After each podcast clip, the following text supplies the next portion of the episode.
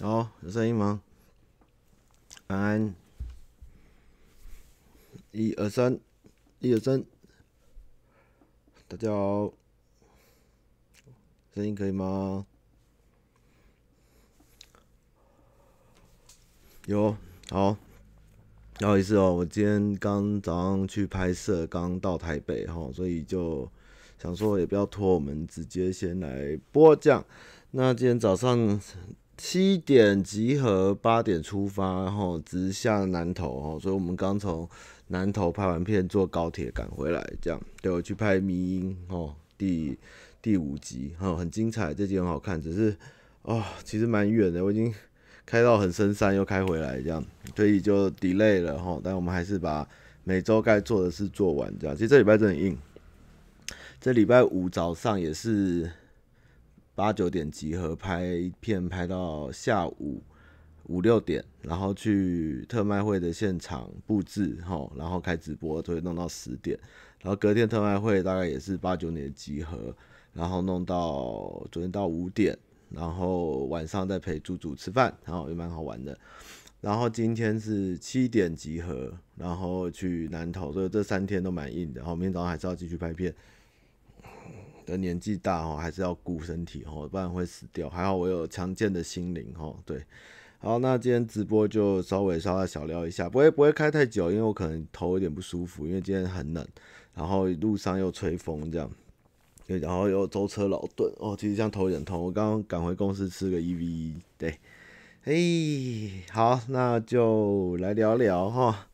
首先是这个，今天没什么，这礼拜 这礼拜因为都在拍摄哈，或是就没什么太重要的大事哈。那这边先首推这个电影哈，《浅草小子》哈，看我的这个。I G 或 Facebook 有讲哦，这个非常好看哦，我看到最后一直哭啊，一直笑，一直哭。他的故事是北野武的自传哦，在讲他以前在浅草学艺的故事。那他的导演跟这个编剧是一个叫剧团艺人哈，剧团艺人他是搞笑艺人，一个一个人一个搞笑演员。那么他红的地方是在这个神社，就是老板很喜欢的一个日本深夜综艺节目。他叫剧团，他就是很爱跟 AV 女优演很长的戏，然后最后这个就演到就歹戏托棚这样，然后最后还配变拍成电影，其实是一部一个蛮蛮能传奇的一个喜剧演员。然后他拍了这一部这个《天朝小子》，其实很好看哈。他的男主角是这个柳柳生乐弥，是不是有点忘他？我我一直记不太住他的名字。他的这个这个柳生是柳柳什么？反正他就是一个很有名的演员，他是童星，然后他也是演舞台剧，所以他演技非常强。然后他模仿北野武的肢体动作或是这个小小地方哦，都非常的惟妙惟肖。那我比较意外是这个大泉洋哦。大泉洋演他的师傅，那我以为会找那个莉莉凡奇哈，就是另外一个日本，就是专门演比较瘦高猥亵型的，就是有点奸诈的老头啊，在 A V 帝王也有他的演出哦，或者是小偷家族，小偷家族也是非常值得一看的片。我那天狂推彩铃看，他看完小偷家族也觉得实在是太。震撼哈，胜过上寄生上流很多。那反正就是大泉洋跟这个柳，应该是柳，现在没有人纠正我，我讲错嘛？柳生乐弥是不是的故事？那开场的时候就是这个，就是大泉诶、这个他们在讲北野武，他一开始讲漫才的故事。那那个时候他们两个人在外面柳乐优弥，好，谢谢补充，对我就是需要这个补充。那这个柳乐优弥一开始跟他搭档在巡回讲饭菜的时候，我突然觉得他们俩长得像小欧跟贺龙哦，真的好好笑，我觉得他们好适合演。那后来反正就在倒叙倒叙他北野武如何在浅草的一个牛肉厂，然后他比较像脱衣舞厅。然后里面认识了一个浅草的的很有名的一个人物，然后教他如何演短剧哦。他们那时候还叫短剧，漫才是后面的东西。漫才是非常快节奏的一种互相吐槽，那短剧是大概还是有一些节奏或是一些故事在这样。所以如果要看短剧呢，就是第二个题目，就是这个喜剧开场。喜剧开场，潮说这个漫才现在前阵日本之前就被漫才霸占哦。啊，最近这个短剧在日本又重新流行起来，所以也是此一时非一时。那个剧中老师也是很感叹，就是电视的出现啊，大家都去看漫才，没有要看短剧。那个看那个漫才是没营养的东西，什么什么。但是北野武就觉得他要他要讲漫才，他要就是红，他要成为大明星，因为他想要跟里面一个牛肉厂的妹妹爱爱这样子，想给想给人家上这样，他在讲的，但是真的蛮好看的。然后它里面的运镜啊，然后角色还有一些踢踏舞啊，然后大泉洋的演技啊，其实都很感人。然后。而且重点是他这个学习学艺的这个剧场哦，其实现在在前朝还看得到哦，他这个没有拆掉。然后他们这个故事的结局其实也非常的不可思议哦。如果有看我贴或看完这支片，其实这个有时候人生哦，真的不一定会比戏剧还要。普通，我看他那个师傅的结局真的扯到爆吼，真的有够戏剧的。然后它里面都有演出来，其实很感人的。北野武真的是一个蛮神奇的人物，他从漫才红了以后，就还去学去当演员，演员完以后自己拍电影，然后变成主持人这样。然后他以前还首创了这个毒舌的漫才哦，就是会讲地狱梗的。其实老实讲，我觉得他就是讲地狱梗，就是以前日本。不太敢在电视上讲的东西，或者是现场讲的东西，或者是叫老观众阿妈你不要笑死这样的这这种东西，他很早就开始去做这样，所以我觉得大家一定要看一下这部《浅草小说》，我真的很推，而大泉洋演得非常好，他可以看让你看到那种。很叽歪的人的另一面后，私私底下又是一个非常温暖，又一个非常嗯爱护弟子的好老师。我真的觉得大家一定要看。那正好就是喜剧开场也上了哈，喜剧开场之前有推过，就是蔡哥也很推，就是一部在讲短剧的日剧，是这个，干我忘了，我只记得有村架纯。哈为什么？因为有村架纯的脸真的好大哦。整部片他只要当服务生的时候，他把头发扎起来，哇，那脸很大，然后跟我一样大。可是有村架纯还是有他的魅力，我觉得有村架纯应该是一个很会、很会操控男朋友，也不是操控男朋友，就是对男人很有一套的女生这样。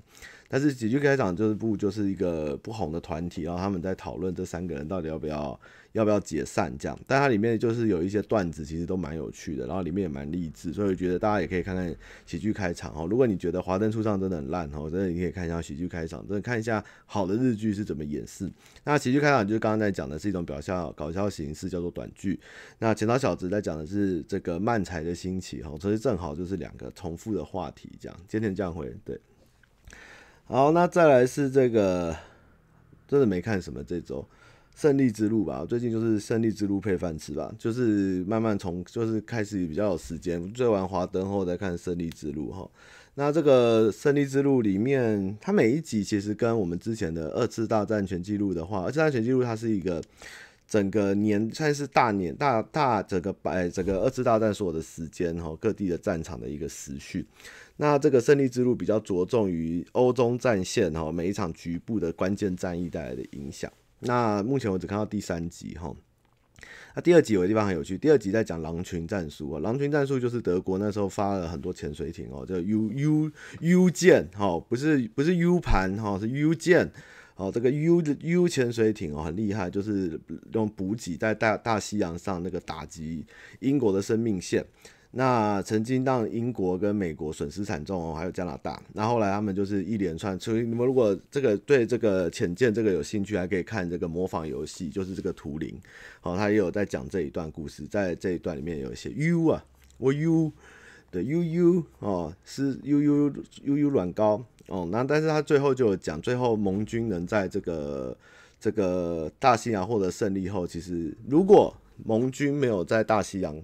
破解这个狼群战术或集成这些潜水艇，其实没有办法达成后来的诺曼底跟反攻意大利还有北非，所以等于说他们把第二集定调为，如果没有这个大西洋海战，哦。就不会有后来一切的胜利，所以大西洋海战这个是一个一切的开始。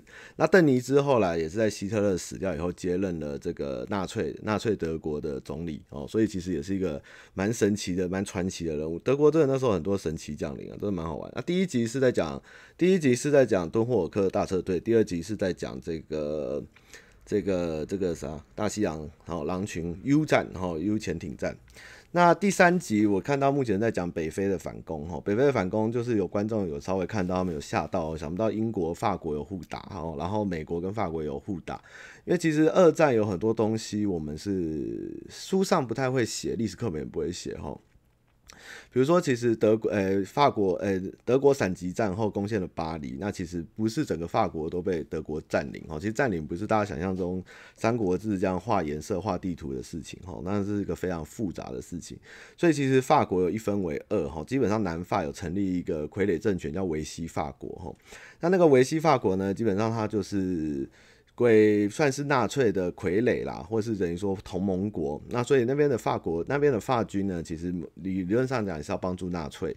那有一些海外殖民地，像是法国那时候有越南的占领权。那时候因为日本加入轴心，然后要打中国，所以那时候越南的这个法属那个地方叫法属支那哦，其实有让日本来控管，然后日军就从那边来屠戮广州。所以这些故事其实都是渊源，就是牵涉蛮多的哈。那这个英国那时候也怕，就是法国的军舰被德国人抢走，所以他们就有要求法国人，你要么把船弄沉，好，不然就交给我英国，不然我就打爆你。那这个地中海的法国舰队说，我不要哦，我不要给你打爆，为什么我的船我给你打爆？哦，结果时间一到，英国就把它打爆，哦，那大概死了一千多人，哦，这个也是一个无法忘记的仇恨，哈。所以二战中有很多胜利的故事，或是一些鲜为人知的东西，其实是不会在书里面记载。如果有兴趣，可以多看看，其实是非常的。非常的哀伤了，战争这个事情真的是很悲痛哦。那前面讲到这个大西洋海战这件事情，其实也对我们而言是蛮重要的事情哦。如果我们今天这个经台湾海峡哦没有去控制，没有去守，我们基本上也是可以很容易被登陆。所以如果我们没有控制住这个制海跟制空哦，其实真的蛮危险的。台湾真的要守，就是要守住这个海啊，不管是海军或是空军，到陆军的时候真的就完了哦。所以这个海战跟空战，其实之前就会看，因为登陆那个诺曼底这种大登陆，你那个没有船在帮你守，或是没有办法。影响他们的话，那他们就会长驱直入。所以在海上如何去影响跟控制这个制海制空，其实是非常重要的事情。这个大概之前直播都有稍微聊过，这个空战的这个区域哦，还有海战的重要性。对，所以这个有兴趣大家可以多支持一下。好，那再来是讲这个水饺好吃哦，就那天那个有一天。对，前几天 Nike Nike 老师来公司找老板，然后看到我在煮水饺，就分他吃我的水饺。然后因为我的医生叫我不能吃太多水饺哈，因为水饺有点胖哦，我就不小心还是吃了一点，因为好久没吃。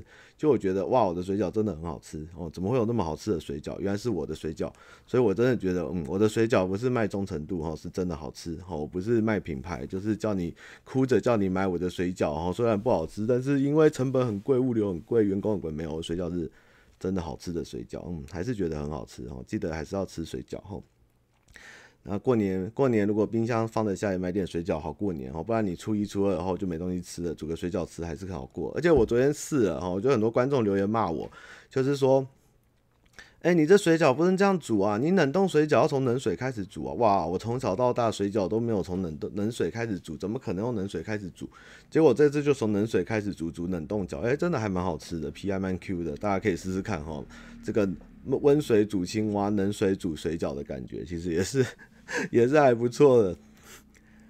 饺子，然后我的社群近期有写了一篇文章哈，我可能会慢慢在汤汤饺大概三天左右更新一次这个水饺的历史跟知识哈，我们会不断的把这个社群经营成一个水饺专业网站哈，什么都不讲，只讲水饺，不管是好吃的水饺，或是水饺的历史、水饺的故事、水饺的典故哈，我们都来写哦。这个水饺的历史非常悠长哈，我查了一下，可能从唐朝就开始哦，甚至跟努尔哈赤还有关系哦。到底在说什么？这水饺。嗯，真是好东西。连韩国人，我上次分享一个文章，是韩国人竟然也是在吃水饺过年的。台湾人怎么没有吃水饺过年？我们以后就中秋烤肉，过年吃水饺好了，这也是蛮好玩。冷水饺煮多久？就丢上去煮，一直煮，煮到滚啊，然后再滚个滚个五分钟左右就可以捞了，就差不多熟了。其实也不错。哇，我的皮不会不 Q 哦，哦，我的水饺很厉害哦，真的，你们。不信汤汤饺，你们就煮煮看，那个皮不会不会软掉哦，真的不用泡软。我以为会泡软，结果没有泡软。如果说滚水才下来煮的话，通常就是怕煮太久皮会烂掉。而且我水饺不会，好神奇哦，你们可以试试看啦，还蛮酷的。我的水饺好吃，真的好吃。对啊，我就我我下次过过年我卖的水饺里面都塞一块钱，你们咬小心点，咬到咬到一块钱的话有赚到，但是牙齿会烂掉。看你要花补牙费还是要吃一块钱有元宝水饺这样。这个皮这么猛，对啊，这皮真的乱猛。因为我们的皮啊，北北有跟我讲，他选那个很特别的面粉，不是市面上的那种，然后去找人家打成粉给人家去做皮，所以它的 Q 度跟味道是不太一样，不是一般的那种那种那种面皮，所以特 Q 特好吃。这样，好，然后再来是讲这个特卖会哦。那很开心，我们特卖会其实算是第三届哈。其实第一届就是这一次上班不要看搬家的时候，那个大家来互相抢东西的那一次。那去年是第一届哈，那算是也是圆满。好，那昨天是第二届，那我们换了场地哈，还加了厕所，然后还加了动线，还加了管理人员这样。那可能有人会觉得东西好像变少，其实没有，非常多。我跟诺基大概收了一个多月哈，把我们公司所有东西清了。我们后来整理现场的纸箱。大概我就清了快二十多个纸箱走，所以表示其实东西真的超多，比第一届多很多。只是因为场地真的太大，然后我们人其实也就这么多而已。那我们已经有点利空出清了吼，那汤马斯的家当几乎都压在那。我所有的漫画哈，《三国志》全套缺缺六本哈，跟《史记》哈缺两本，然后还有我的桌游全部都被捡走。好，我一改标价完就被捡走，然后我的键盘、我的三系全部被捡光。哦，那那个大黑麻西也是一早就卖完哦。不过这个时间听说昨天是一个不太好的日子哦，并不是那天日子不好，而是昨天是个大喜日，所以大家很多结婚，然后有学生考试，所以我们之后再挑日子会再跟大家讨论一下，看哪一天大家比较方便来。不过昨天的气氛我觉得还不错，不会像第一届这么挤哈，或是这么的这么的紧凑哦，就是有一点时间可以散步可以逛，然后因为是在。里面很舒服，然后有厕所，然后氛围也不错，也不会在外面吹风这样，所以我觉得整体来说没有像去年这么这么的这么的这个叫什么？这个这个这个这个叫怎么该怎么讲？寒寒淡啊？惨淡，好这样的感觉。哦，是哦，哦，李 K T 那你买的哦，哦，谢啦，谢谢 K T 哥，哦，都运作正常哦，如果运作不正常可以找汤马斯退款哦。对，我们还有八号线香，那八号线香从去年用到现在，哦每次都要拿出来。但场地还不错，我们之后应该还会再继续在那个场地啦。有一区文巧，但不是药味，那个是潮店，那个叫八号线香。哦，那我们这个哦，第一梯这个跟疯子一样，我的 iPhone 一转眼就不见了，这样你知道吗？一转眼就没了哈，傻眼，大家真的很很很很很支持哈。那其实主要的目的是因为其实我是一个蛮。爱物惜物的，我不喜欢丢东西。那有时候其实有些东西可以用，那只是我们都有了或是足够了。那与其让它丢掉，不如有一些像其实水洗区的东西是非常多。如果一开始第一二批我看到那个其实是堆满整个楼梯间，结束的时候大概剩不到三分之一。那那个堆满的时候很可怕欸，那个满山满谷，你们看到各种东西都有，我们大家都是疯狂的拿，哈，都不用钱，就是水洗结个缘结缘品这样。所以这个物资真的很多哈，那但是希望就是让有需要的人可以拿到。那有时候乱捐也不知道捐给谁，然后丢又可惜，地球只有一个嘛，对不对？地球就有一个，内内内内却有两个哈，所以我们要爱护地球，对不对？因为地球就有一个哦，所以就是希望明年继续办，然后我们也会继续将好的物件继续累积好收好。其实你们有拿到很多，要把老板的 open 奖挖走哈，就是老板每次拿一个 open 奖那边甩，然后把它抠爆哈，那记得洗一洗，把它缝起来就可以玩了哈。很多东西啊，大家都来帮忙，然后自己有女生她们也是买很多衣服，都只穿一次到两次，然后就就也不知道怎么办，就全部拿来这样。然后我的其实键盘三 C 的，大家就像有人买了我的耳机，哦，我买了六千多，只用两次，然后他也把它捡走了，这也是不错啊，对不对？不要浪费嘛，对不对？浩浩浩浩几百件，大家也可以去看看浩浩，很好玩啊。老板的麦克风这次没有卖，老板不敢拿，老板这次没。其实老板哈，明年的重点在老板身上。因为老板今年没什么时间整理哈，所以明年老板有心情哦，他就会大出清哦。老板，老板这次，老板这次卖了一台 Mac，结果被老师捡走了哈。然后他还卖了电暖炉，那六千的全新电暖炉卖两千哦。这世界上有这种这种特卖会，我也是傻眼哦。二手价都还有四千，他卖两千哦，我傻眼。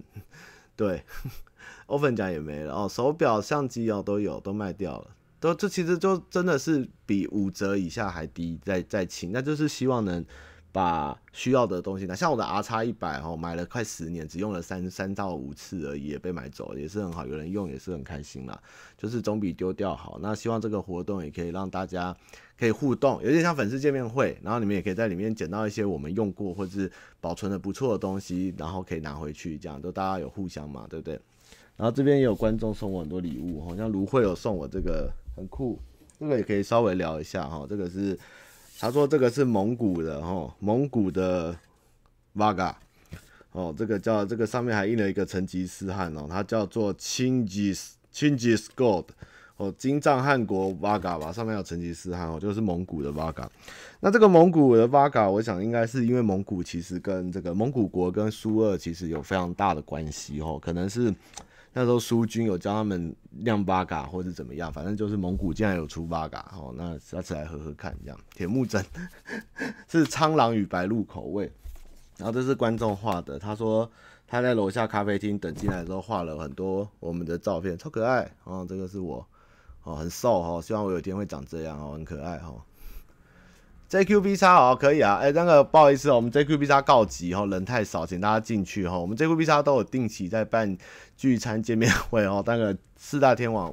五个人办得很勤哦，那那个 JQB 叉就是一个上班可以让大家自己播放歌的电台，我真的都没时间去，我每天上班都没时间听音乐，最近都在开会或拍片。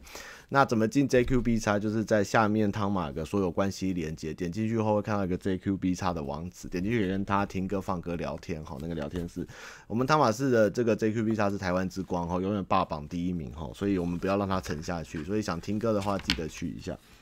然后这个是。这个一个两年都有来，他们算是一个频道，叫人间泪阁哈，然后有画我们的照片，很可爱哦，还有合照，很潮很潮的一个人，很帅，人间泪阁蛮可爱的。然后芦荟有写卡片给我，然后关心我的身体哈，写了一个水晶的使用说明给我，这样哈，不用不用那么客气，大家人来我们就开心，而且来的时候大家就可以合照啊，在现场互动啊什么的，因为第二批买完了嘛，大家就可以开始聊天。聊得蛮勤的，不过我的书几乎都有卖完，我很开心哦。大家都喜欢买书哦，买书都是好孩子，真的。我的书都是我的宝贝哈。这次把我的童年的《三国志》出光了，也是蛮欣慰的。然后我就想说，那我再订一套《三国志》哈，新的《三国志》。书柜还是要书，有书旧的出去才会有新的进来。啊，新的进来了，如果要淘汰，又可以淘汰出去，这样不是生生不息，然后循不断的循环这样。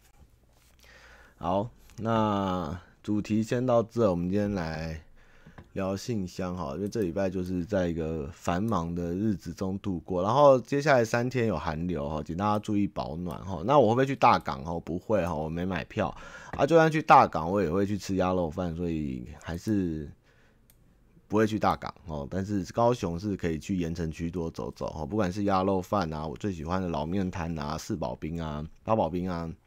或是盐城的咖啡厅啊，都很值得一逛哈。不要觉得高雄只有酒驾哈，其实还有很多。啊，疫情又变严重了哈，大家自己也多注意一下哈。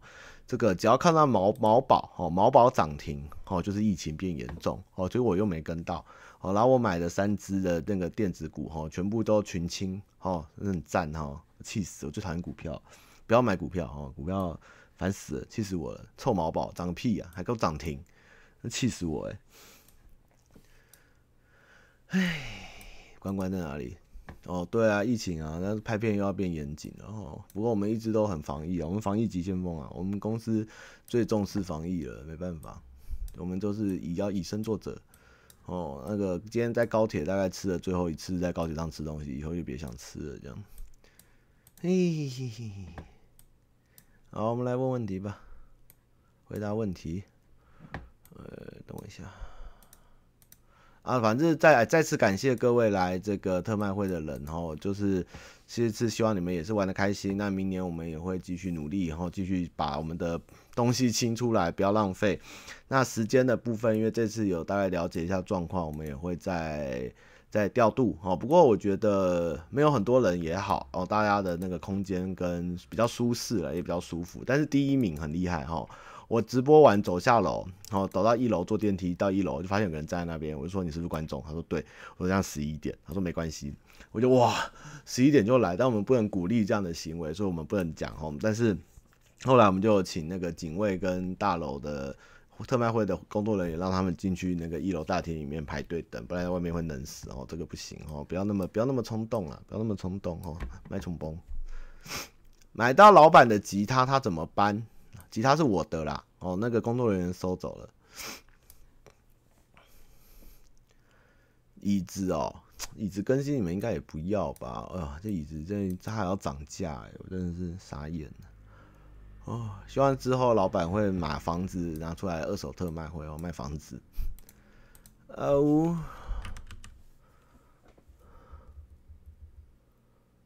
哼，这个人叫做以为一生只会画里，以为是一生只会喜欢画里帅哥的呆呆。哦，他先讲一个他不想公开的事情，但是我想念出来。他说，跟我妈说十二月二十五要过行宪纪念日，不是阿多亚的节日，他超惊讶。谢谢你让我在那瞬间比我妈更像正统台湾人。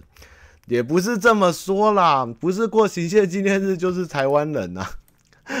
那个那是那是中国国民党在中国颁发的这个行宪纪念日，其实跟我们台湾没有屁毛关系哈。那那个。其实我今天去去拍迷音，也去一个部落，那部落其实有在过圣诞节。你知道讲正统台湾人哦，这个原住民其实比我们更正统哦，他们也在过圣诞节啊。好，他的问题是，阿罗汤玛想问自己有事没事想到，建议汤玛先看一下，如果太机密就直接跳到上方感情问题哦。一，如果飞机真的攻进我们领空军力调度会长什么样子？往哪里摘？自己想象是会调一部分海龙跟两栖手鹏金鹏马。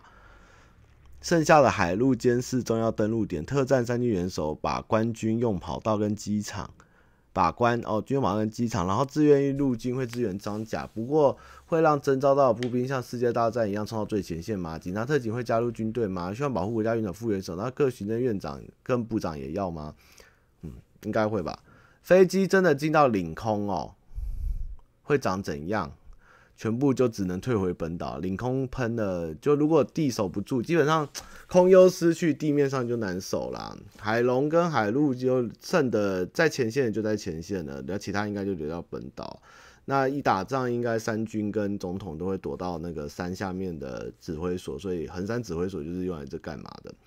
那志愿役的步兵，志愿役应该志愿役的兵主要都是操纵一些非常有技术性的东西，比如说坦克车啊。或是一些重要的重要的任务，或是一些有需要长期的训练的的的军用品，像炮啊，或是什么火箭啊、装甲车啊这种。那征召到的步兵会冲到最前线吗？如果还有大陆军主力或是需要，不太会去冲锋。台湾也没什么地方给你跑，我们就是当人墙吧，就是在那边扛线吧，或是就是。多压制重点兵力反登陆啊，或是反突击用这样，不会是什么冲到最前线啊。那打仗哪有在冲直线？又不是拿军刀或拿刺刀，不可能拿刺枪就往前冲嘛，一定还是射子弹嘛。啊，真的没子弹就拿手榴弹。我们现在应该也没有大刀队了啦。那警察特警会加入军队吗？他们应该不一定会加入军。其实打仗的时候，吼，那个街道是需要宪兵跟军警去维护这个街道秩序，因为怕有民众会趁机。是间谍或者民众生乱，比如说抢便利超商啊，或者抢战备物资，或者在内部放火。所以在战斗的时候，战这战时呢，就一般的街道上，巡宪兵跟这个警察，其实通常会肩负这个治安的工作，然后也是怕被人家渗透。那保护国家院长、副院长、行政院长，那应该就是进山洞了，也没什么特别好说了，就是那个老板会先当炮灰这样。那在真的攻了，国军会换城市迷彩吗？西岸大部分城市好像没这么草根树。呃、欸，国军会换这个打不打也不知道要不要换城市迷彩了啦。这个这个打到打上台湾的时候，你大概有什么衣服都要穿，我可能连这个现在穿的衣服都可以拿来打，你知道吗？这已经不是重要要穿什么的问题哦。这个迷彩哦。应该也没那么重要了，我觉得，就是这个这个迷彩主要是在什么特殊任务，比如说林地啊、山地啊、或雪地啊，或者是一些宽广的地方，让你减少中弹率哦。那你都在城市里了，应该你就是要装成是一般路边买便当的阿伯，但是突然拿出一把枪去射人这样的感觉，所以应该不会迷彩，你只要装成一般的、一般的民众应该就可以了哦。好最后想问你暗恋的事情，这学期喜欢上一个助教，不知道读研究所还是硕班，不知道他喜欢或讨厌的东西，所以寒假前送他自制卡片，上面写了很喜欢你的声音，跟你超聪明，后面还花企鹅家，可以寒假带你回家吗？回头看自己太冲动了，还以为天竺鼠车车看工程系男生都喜欢 F1 的赛车插画，可以蒙，嗯。哦，可以蒙过这些奇怪的话，一直到现在，有一部分的我还是觉得他一定被蒙到，连礼貌性的感谢 email 都忘了寄，哈哈。知道要先跟人家当朋友才有机会，不过要怎样跟这种在上课、生活都不会再有交集的男生做朋友？先寄 email 给他学校账号，还是查他 IG 私讯聊？总而言之，新年快乐，希望明年也看到你更多的身影在上面，不要看的片。现在谁还在看 email？你们学生哪有在看 email？不要再用学校账号 email 吧，你应该是 IG 私讯他比较快吧，而且你是女生嘛，你私讯应该很快他就会回你，所以不要担心哈，加油。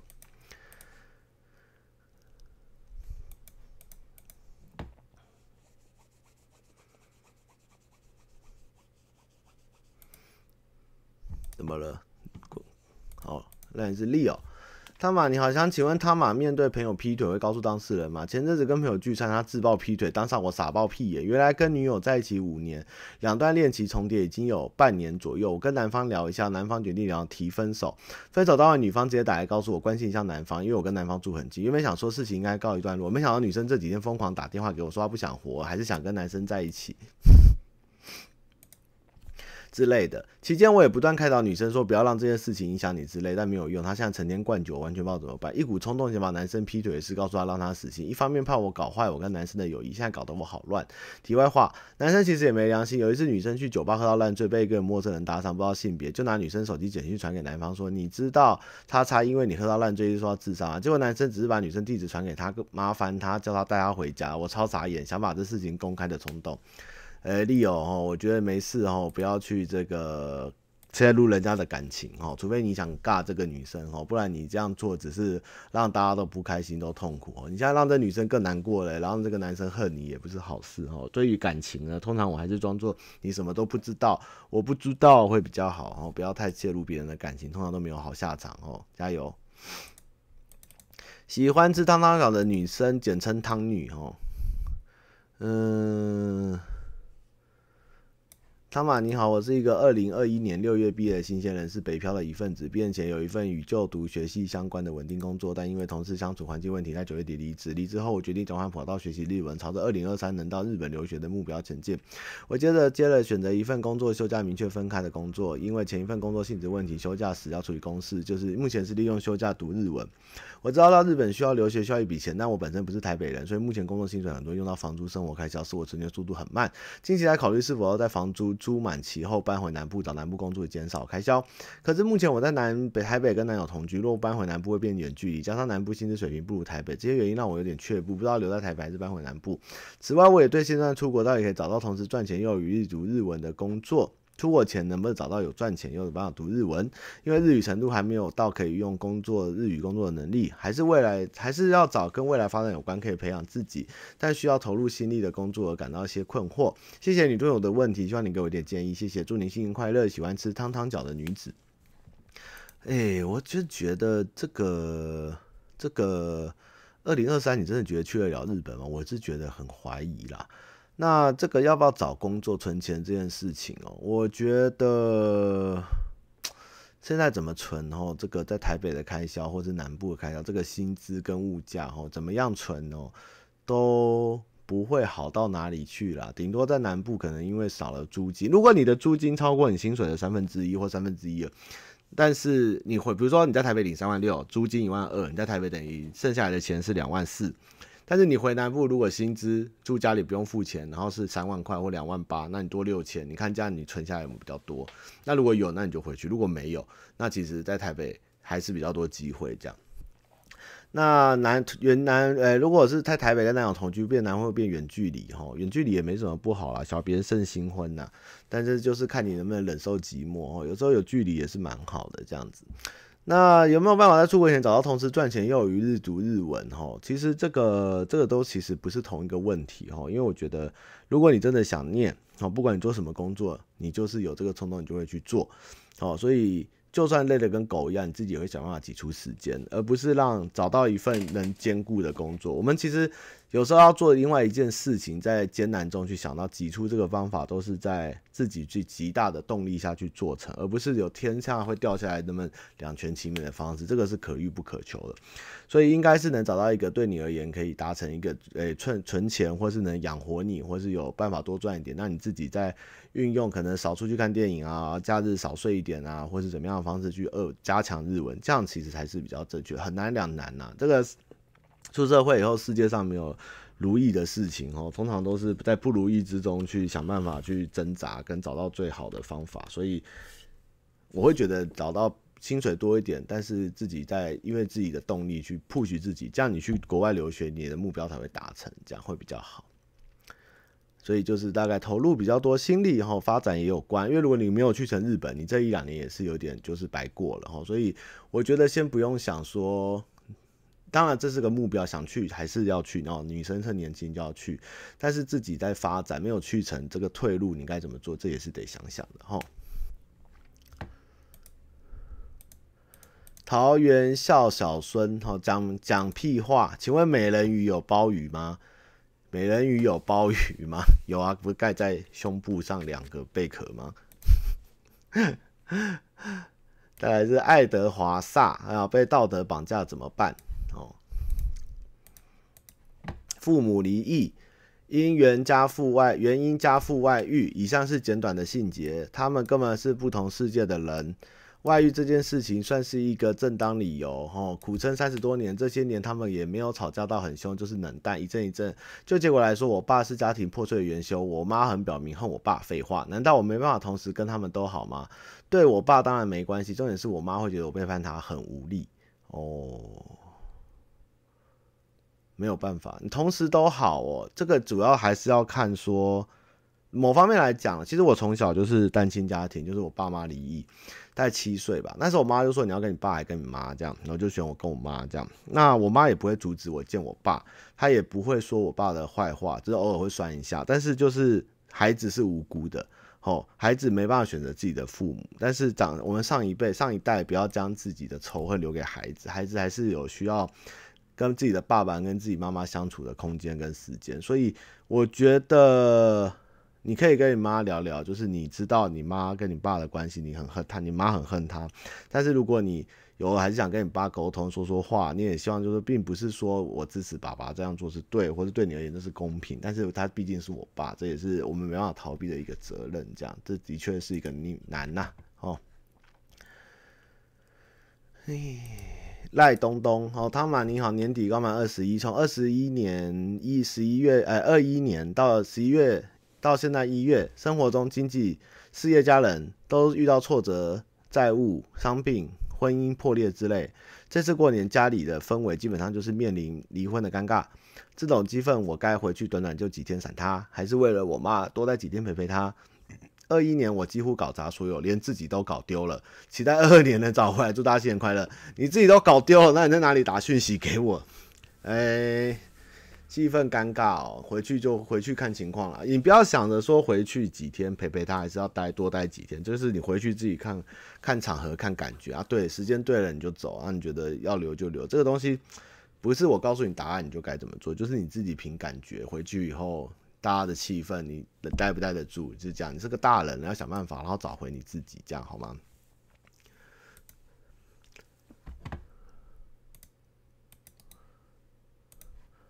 呃，再来是这个电车海盗。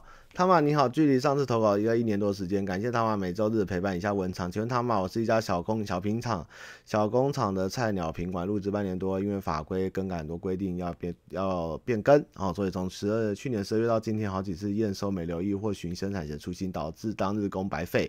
哇，主管也好好到怒骂，然后主管也从好好讲到怒骂，哦，我真的好自责，因为我们部门就三个人，我跟我主管跟同事，同事也常掉线。最近主管跟说，这个出包部门在在出包出门要解散了哦，当然很挫折。我不像同事一样一天到晚在玩手机，不错事。即便认真还是事半功倍，让其他人帮我擦屁股，让我觉得很羞愧。但真正是心态崩溃是这周，因为校企没注意，我导致一天白工，隔天还有排时间重做，没然后验收发现样本不同，虽然出货了，但也麻烦业务跟厂商赔不是。但本以为一切顺利，今天却在生产出现异常。我危机处理方式跟厂商这么说，结果厂商就说：“啊，做那么久，怎么还这样处理？”让我真的郁卒到不行，想说要不要离职算了。但但都是想想，因为。这样走反而让人看看不起，因为我刚满二十四，其实我也想做的让人可以放心，不再让主管失望。想请问他嘛，我应该怎样调整自己的情绪，同时面对自己犯大错的心态行为？我知道目前工作上除了细心跟专心，别无他法。但他嘛，有没有觉得我可以改进，会有什么可以分享的部分？哈，那希望我用五倍嘴念完这文章，祝汤汤脚生意兴隆。啊，其实我觉得哦。某方面来讲，你们公司也是蛮佛，是我早就开除你了哈，这个真的是不行诶。尤其你是做这种有品管哈，然后又有样品，然后又一直出包，这公司还要火吗？我觉得你们公司把你留下来也是奇迹了。有时候有些人，我觉得他们会一直觉得自己不要粗暴，把事情做好，或是觉得我不可以再犯错，我不要输，我不要认错，我不要输血。但我有时候在想，你真的不适合就别做了吧，你只把全世界都害死，你知道吗？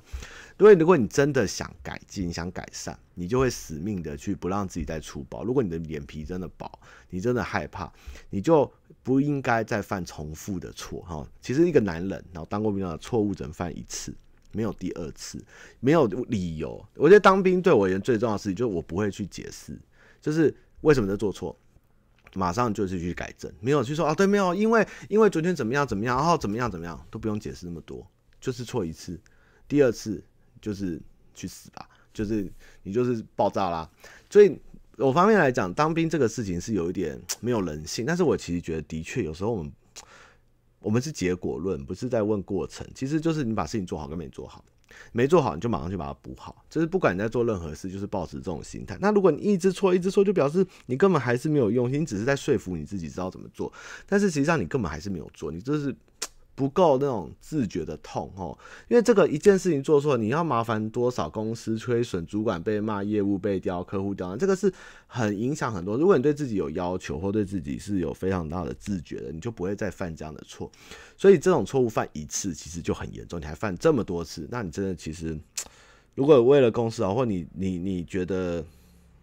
如果你觉得需要为公司好，或救救你的主管哈，那你就再也不要犯错。那如果你觉得你还是可能会犯错，或者你就是不知道为什么我就是会犯这个错，那也许你不适合这工作，你可以多想想。不然就是等到整个部门被裁掉，我看这部门应该是真的快被裁掉，这真的不行，这公司真的不太行啊，真的不行啊，真的。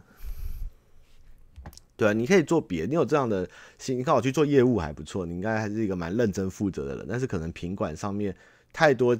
Detail 的东西，或是项目，或是要做的事，你可能不是不擅长，那你也许可以考虑别的这样。对，但是一间公司能承受这么多次也是很厉害哦。那个在出货上面出包那么多次，这是非常严重的问题哦。有时候不要只嘴巴觉得，或是我要争一口气。有时候因为你争一口气哈，反而造成更多人的困扰，你知道吗？这就老话重提嘛，我们都想努力，在自己的生命中努力，哦，结果就有时候成为别人。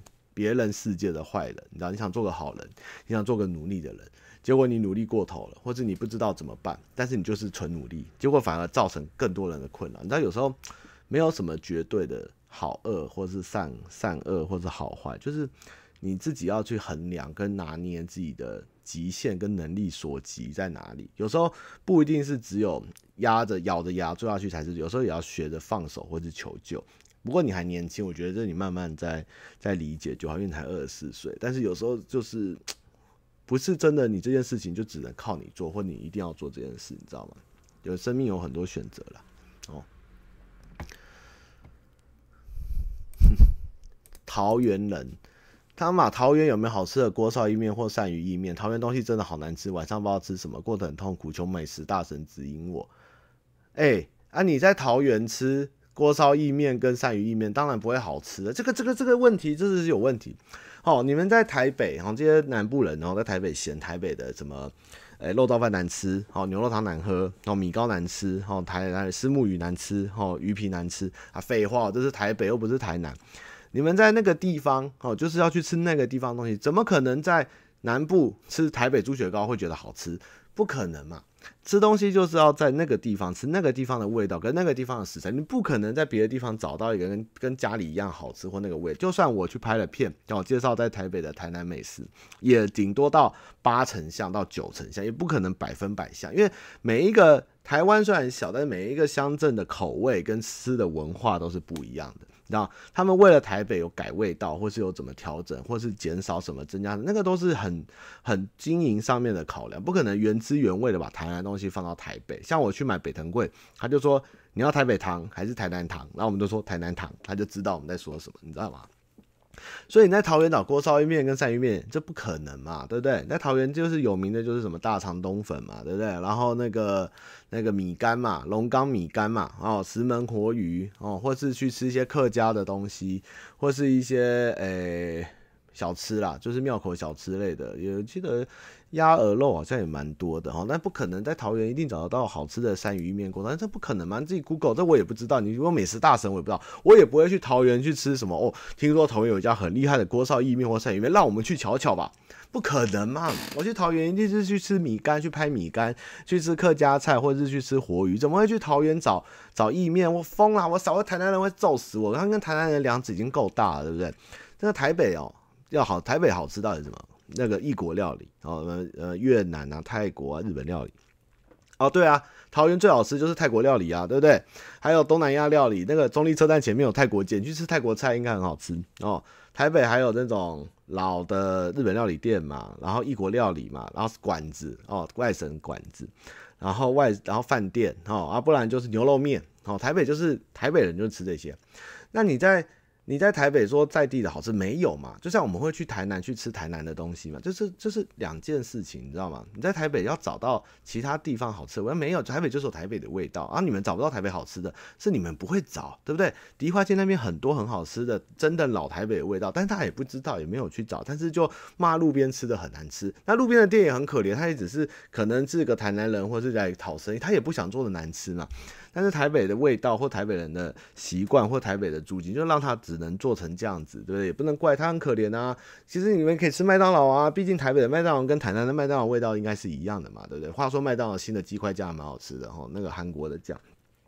所以我们吃东西像不合时宜的东西我不吃，不合时宜的海鲜我不吃。比如说这个季节不是螃蟹季，我不吃螃蟹；这季节不是西瓜季节，我不吃西瓜。我们吃东西也是要合乎时节、合乎时宜，然后不要去强求这个时间点没有的东西，因为那你叫出来了，然后你说这个不好吃，那么你真的有病，对不对？你花钱吃一个这个季节没有产的东西，干嘛活受罪还乱花钱，傻逼啊！我们要吃的，知道我们在吃什么，知道这什么时候吃这个味道是最好，对不对？然后这个时候是盛产什么季节，然后专门去吃这个，那不是特爽吗？对不对？所以我们不要只是想着说我要吃好吃的，我要去吃这个东西就应该不可能，这个真的是要靠自己的经验跟累积去找出来的东西，懂吗？哦，懂吗？好，那差不多就这样。哦，诶。差不多哎，今天哎，以下还是一个小时了，对不对？二十五分，差不多快一个小时了，累累了哦，我有点累累了，他妈累累，有点有点感冒少少啊。明天开始要寒流啊，大家要注意保暖，又要下雨，然后疫情啊，疫情真的危险，大家口罩戴好哦，乖一点哦，不要不要坏哦，过年要来了，不要坏，知道吗？前两小子讲完了哦，往前看哦，赞。然后华灯哦，我以为我是最会被骂的那个。被骂的、被公审的华灯迷哈，结果发现就是 Netflix 讨论区跟台剧版哦，都疯狂在做一样的事情，所以哦还好我是无辜的哦，不是只有我觉得这部片怪怪，然后地理，然后切鸡切鸭哦，或是里面的时时间点，或是服装头发有问题哦，大家都觉得有问题哦，所以不是我个人的偏见哦，所以这冤有头债有主哦，是你们的剧情的问题，或是场景设定的问题，不是汤马士一个人讲的哦哦，大家一起背这个锅这样。大家都觉得怪，大家都觉得怪怪的。你们自己去看讨论，大家都觉得怪怪。比如说什么演戏的地方，江汉突然怎么变那样子啊？很奇怪，不能接受啊！怎么会这样子？对？真的不能接受，这真的不能接受嘛。然后九零八八的自己 cover 的片头哦，变超好听，好，大家可以去听听看。这样不是一定要看，啊，不是省下，你要看完好才有资格去评断。对，我有看好，所以我可以讲。对不对？有看就有看，没看就没看，对不对？不是省下可以看，还是可以看哈。毕竟你很难得看到李李仁哈演个 Pre-Gay，然后林心如就会演演这样，跟这样，林心如就这样，跟这样，然后看到霍建华可以把黑道演得像乾隆，好，然后可以看华华哦，可以看谢欣颖哦，最适合他的造型，原来不是现代，哦是古代，哦，然后可以看大金的老板在里面哦，日本压缩机制造非常稀少哈，在里面也有哦。整部片有人问我，小四问我最演的最好的是谁？我跟你讲，就是中川先生哦。整部片哦，他演出来为什么？他演日本人，谁演日本人？日本人演日本人哦，演真好，我很喜欢你。压缩机很稀少，真的演超好，传神哦。整个里面人最入戏的就是那个日本人哦。然后那卡穆拉桑对木村先生哦，真的这他也超好哦，他就是一个大金空调的老板哦，演最棒哦。然后还有谁？还有还有那个吴康仁啊，不是吴康仁，吴康仁哦，吴康仁在。哈宝宝哦，第一次看到吴康仁，没有人在说他在演吴康仁哦，因为他完全非常 enjoy 这个角色。讨厌，人家是宝宝啦，他演非常的传神。吴康仁终于突破自己在三性上面的扮演。呃，杨佑宁哦，非常的了不起。看到他演，我就想到总铺师，我是料理一孙哦，非常的还是杨佑宁这样。林心如就是这样，就是他只要听到话就这样，要不然就是这样，这样，跟这样。其实其实《华灯初上》下一季的主题曲可以画成当，你们知道动力火车的当哦，知道哪个吗？知道哪一首吗？我记得那首怎么哼？呃，那首当怎么哼呢、啊？我突然想不起来。啊哈哈，那首你知道吗？就动力火车那一首，可以换成这一首，因为林心如在里面就就这样嘛，对不对？然后五子，嗯，其他人就还是懒得讲了哈。然后那一堆洋人的名字，我刚刚彼得还亨利哈，我已经搞不太清楚哦。啊，亨利，亨利被抓了，是不是？我又忘记他谁了啊哈，我根本不在乎他是谁了，我真的记不起来被抓的是谁，亨利，然后没被抓的是谁，Peter。啊！我又忘了，我要被骂了哈！我又忘记了啊！对，然后还有谁？调通演调通哦，演得很好啊，但是他拍错路了哈，那条不是调通。凯文，哎呀，凯文啊，又是凯文啊，好难哦，啊，很难呢，啊，好难哦，真的好难。然后还有谁？还有这部片告诉了我们，哈。卖烧腊的哈，我告诉了你们，一定是老板在剁鸡哈，不会让打工仔去剁鸡剁鸭哈。然后，对，一堆人也跟我反映，Sugar 这家店太吵了哈，不太会是以前的店的装饰法，就是有亮片，然后有霓虹，哦，不太可能。然后光是三性在那个时代存不存在这件事情，在网络也激起了讨论哦，基本上是蛮难的。就是真的，我们回一下，老板讲了一些，然后跟老板讨论，就是没什么结论，因为老板讲的都是不会去调通的那时代的人在做的，比如说穿的板衣啊，或是听的歌啊，或是一些招牌动作，那个听起来就是那个时候人家在混调通了，他还在从建国中前走去。西门町看电影的那个等级，所以我也跟他讨论，没有太大的建设性哈。所以就是他只会跟我讲，他说潮牌是什么啊？音乐要听什么啊？应该是听那个啊。我想说这个跟这部片没有关系，他们年纪已经超过那部你的年纪了，那个哥哥这样。然后那时候的台北是还要捷运是火车嘛，对不对？我那天来讲，我公车还是要检票的哈，就是有一张纸，然后要剪。然后公园青年公园的贩卖机还是掉纸杯掉加冰块的哦，很酷哦。只有老人找出这部片的重点。对啊，好了，那最后大家可以期待《花灯》第三集要出了哈，我们希望这个整部片可以带给我更多的喜悦跟话题哦。汤马士也在蹭流量密码，对，像你只要泼花灯哈，你就有流量密码，对不对？你看那个波波戴利，然后一口气发八篇。哦，光是猜凶手是谁，他可以发八篇。哦，光是这个江汉哦是谁，跟吴林心如的脉络懒人包发八篇。哦，这个真的是流量密码中的密码，我真的疯掉了，怎么那么会发？我干脆把林心如所有瞪大眼睛的桥段列出来。好，林心如什么时候会讲？然后都没有人在乎徐若瑄中毒。这我还问了剧组。哦，我那天拍拍戏，哦，礼拜五。我还问了我们资深的书画姐姐林心如的口红是不是有问题？她说：“嗯，太深了。”我说：“对，因为她中毒了。”对，这啊不是林心如讲错，徐若瑄的口红她中毒了哦，真的中毒了。关心一下徐若瑄的状况，好不好？